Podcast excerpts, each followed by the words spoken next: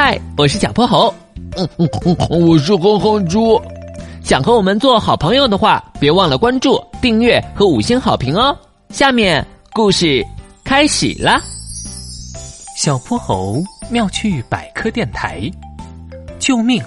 写完的作业消失了。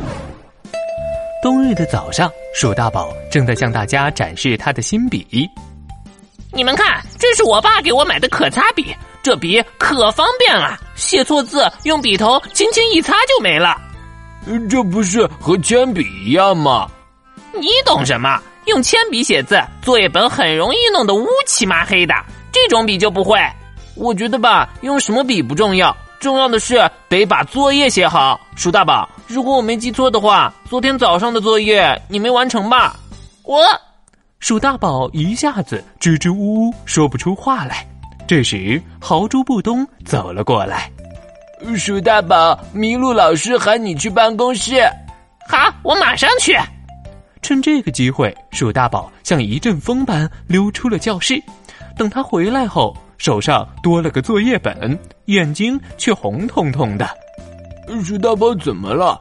是不是被老师批评了？可他这学期也没少挨批啊，之前从来没这么大反应。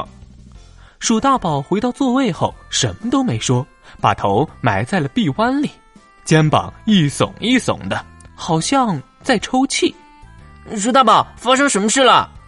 鼠大宝慢慢的把头抬了起来。擦了擦自己的眼角，我我昨天晚上明明把作业补好了，可是不知道为什么今天那些字全没了。因为连续两天都交了空白的作业，麋鹿老师狠狠的批评了我一顿。给我看看，小泼猴翻开了鼠大宝的作业本，上面一片雪白，什么痕迹都看不出。鼠大宝，你确定不是在梦里做的作业？怎么可能？我记得可清楚了。昨天被老师说过之后，我一放学就开始补作业了，还特意用了新买的可擦笔呢。那就怪了，自己怎么会无缘无故消失了呢？这时，小泼猴突然想到了什么：“鼠大宝，昨天天有点冷，你家有没有用什么取暖的东西？”你怎么知道？我昨天写完作业冻得不行，就开了电暖炉。你那作业该不会就放在电暖炉旁边吧？是啊，怎么啦？我算是知道那些字为啥消失了。